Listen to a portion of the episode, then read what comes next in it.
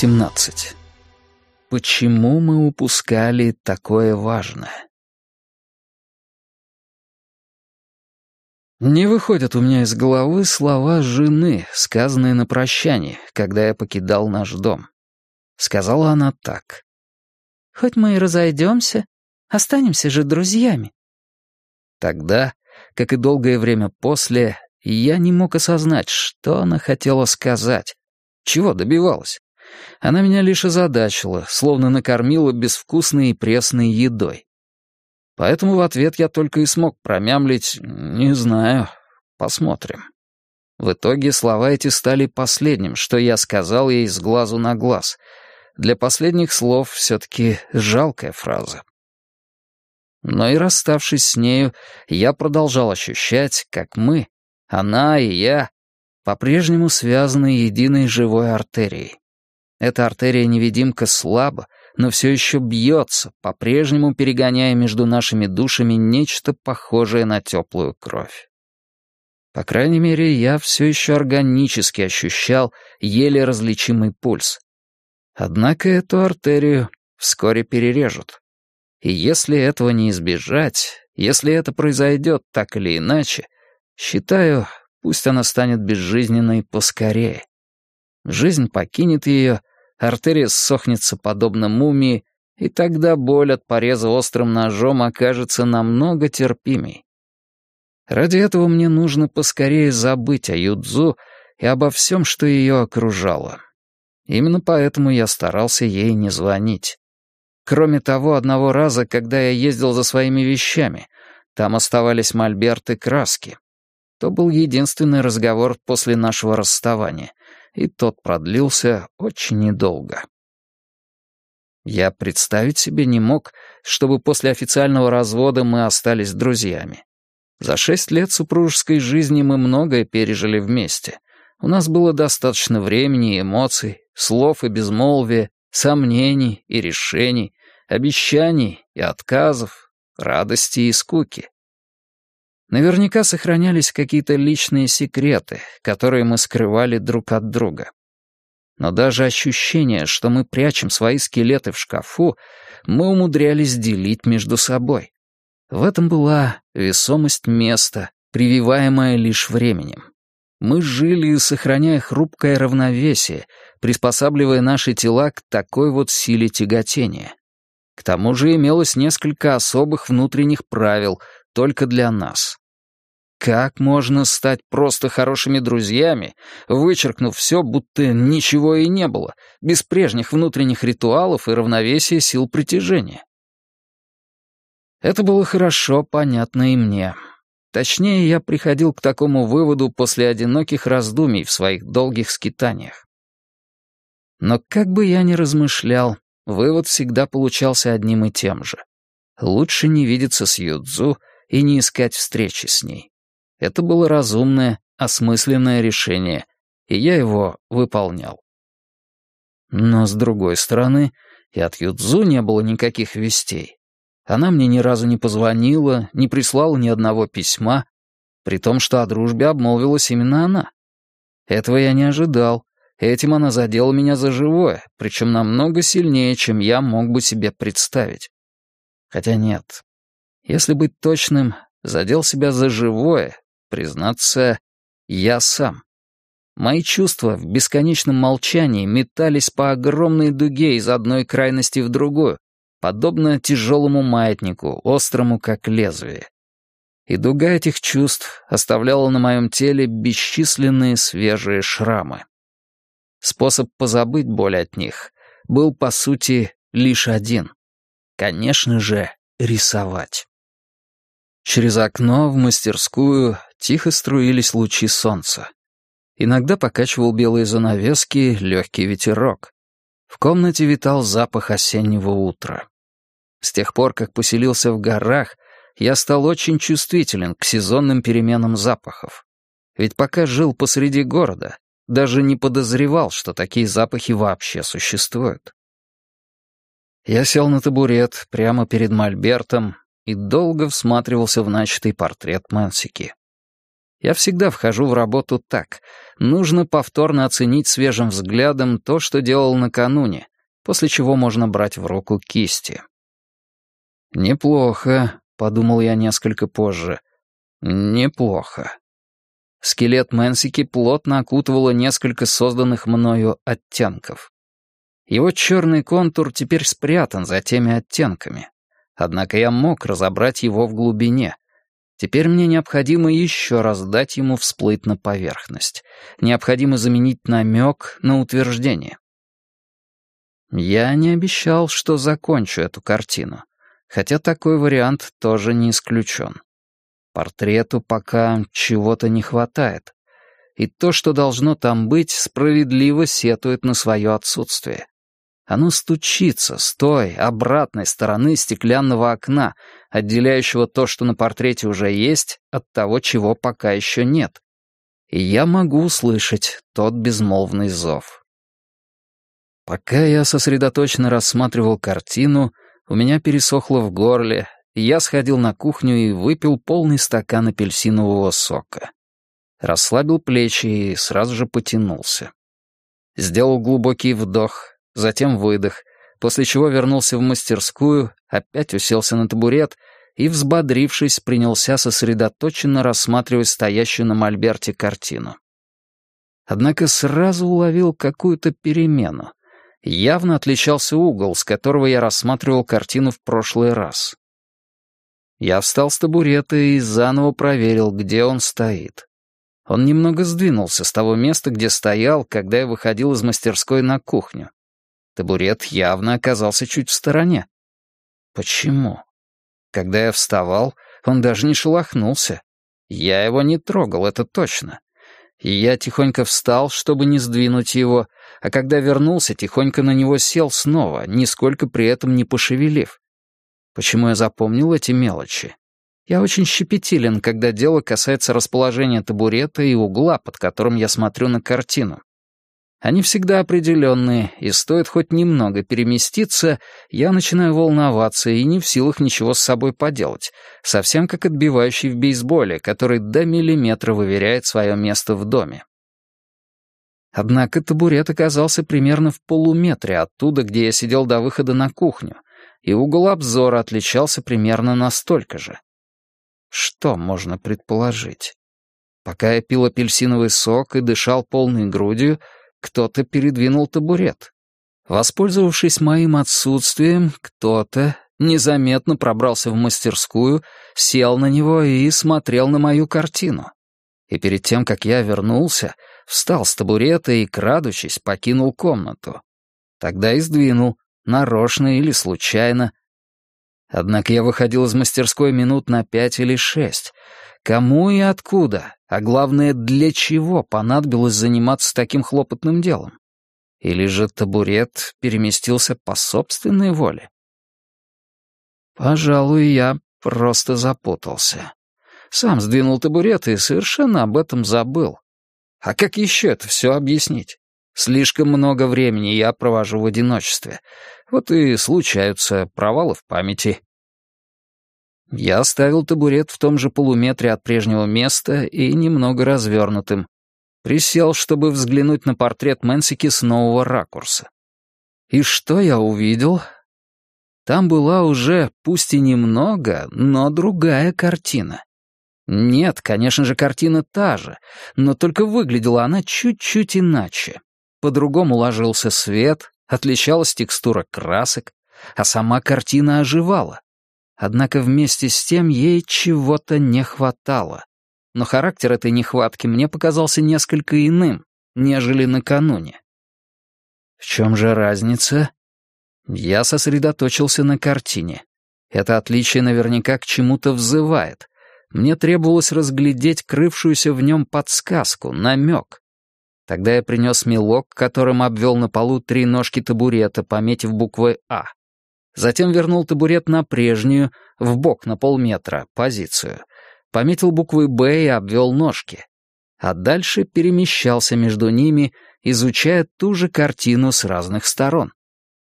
В обеих версиях неизменно присутствовал Мэнсики, но я заметил, что он, как это ни удивительно, выглядел иначе. будто внутри него сосуществуют две совершенно различные личности, причем каждая из них чего-то недостает.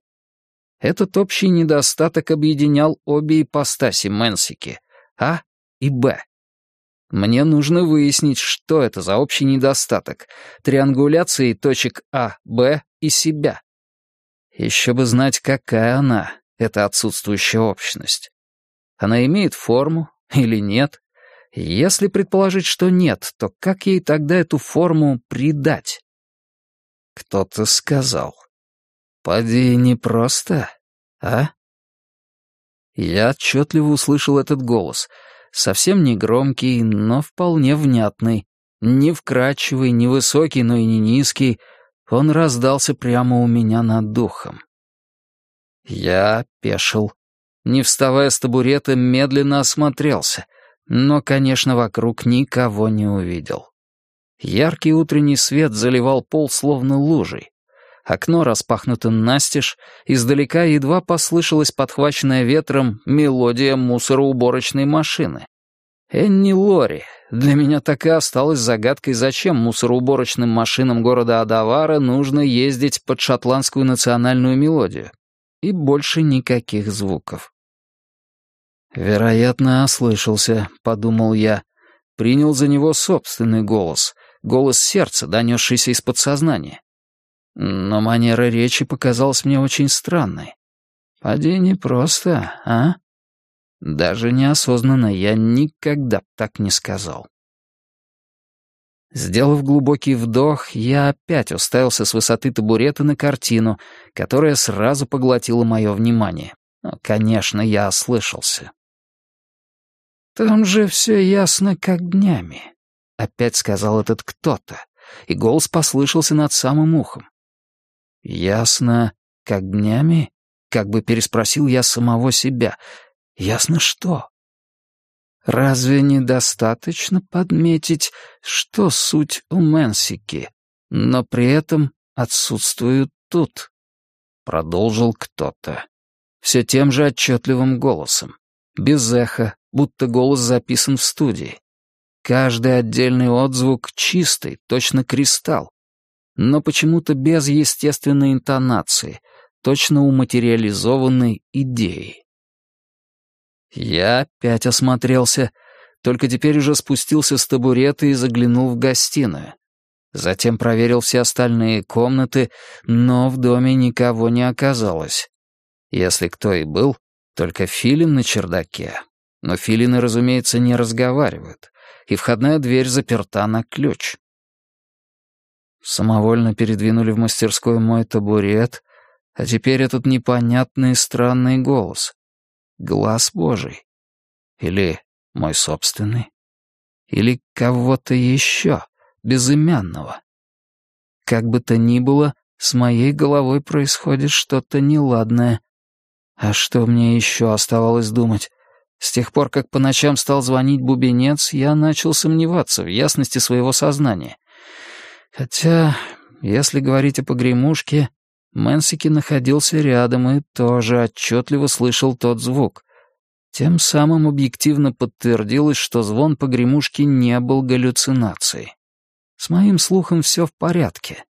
Раз так, что это за странный голос? Я снова сел на табурет и снова уставился на картину.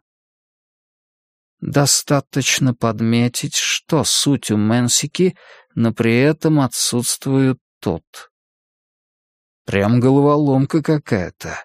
Будто заблудившемуся в дремучем лесу ребенку подсказывает дорогу мудрая птица. Подумай, что есть у Мэнсики, но отсутствует здесь. Шло время. Часы тихо и равномерно отсчитывали секунды. Лужа света из небольшого окна, выходящего на восток, бесшумно сдвигалась. Прилетела стайка пестрых разноцветных птах и уселась на ветви ивы. Они изящно что-то поискали и, щебеча, упорхнули прочь.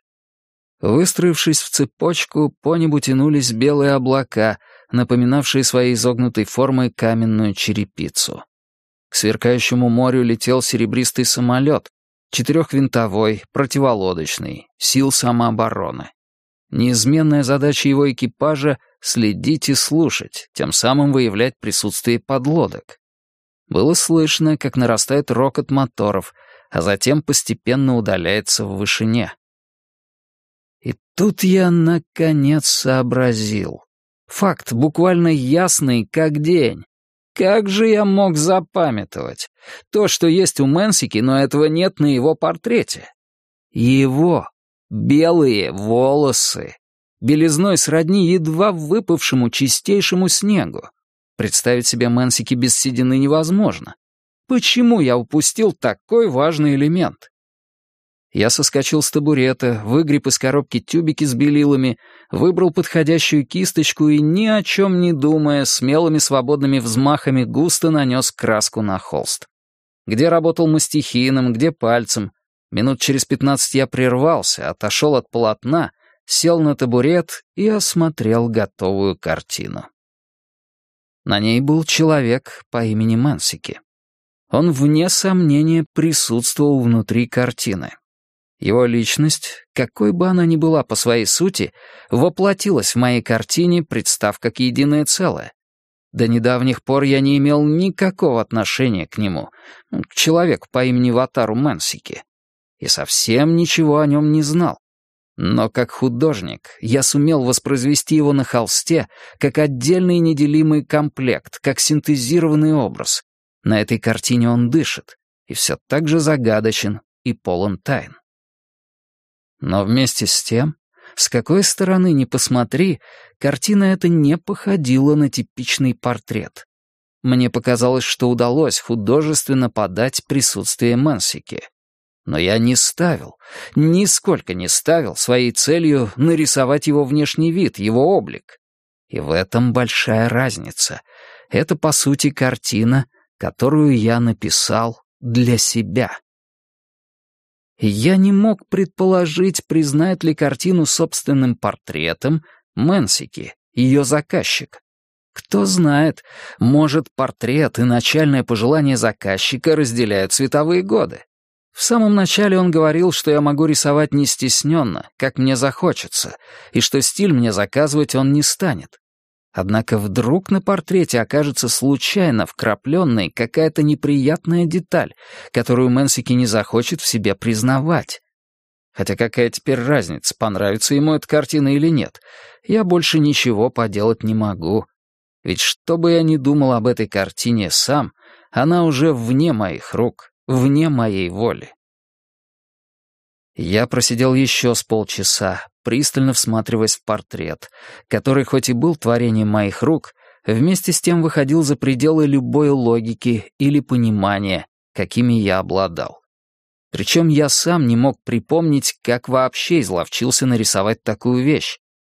Пока я пристально смотрел, картина то становилась мне до боли близка, то отстранялась, будто чужая. И все же, вне сомнения, ее палитра и сама форма были идеальны. Я подумал, неужели я нащупываю выход и, наконец, преодолею толстую стену на своем пути? Но даже если так, все только начинается. Я едва ухватил нечто, похожее на ключ к разгадке. И впредь мне нужно быть очень осторожным. Сказав себе это, я неспешно промыл кисточки и мастихины. Вымыл с мылом и маслом руки. Затем пошел на кухню и выпил несколько стаканов воды. Мне почему-то очень захотелось пить. И все же, кто сдвинул табурет в мастерской? Его определенно сдвинули. Кто говорил странным голосом мне прямо над ухом? Я отчетливо слышал тот голос. Кто подсказал мне, чего недостает на картине? Эта подсказка оказалась верной. Пожалуй, я сам. Я неосознанно сдвинул табурет и дал себе подсказку, как поступить. Странным окольным путем переплел свое сознание и подсознание. Другого объяснения я не находил. Хотя, конечно, это не так. Когда в одиннадцать утра я, сев на стул в столовой, за кружкой горячего черного чая бессвязно размышлял, на своем серебристом ягуаре приехал Мэнсики. Я настолько увлекся работой, что совершенно забыл все, что ему обещал, а тут еще этот голос над духом. Мэнсики, зачем он здесь? «Мне хотелось бы еще раз осмотреть тот каменный склеп», — сказал он мне по телефону. Слушая, как усмиряет свой рык восьмицилиндровый мотор Ягуара, я наконец-то вспомнил об этом.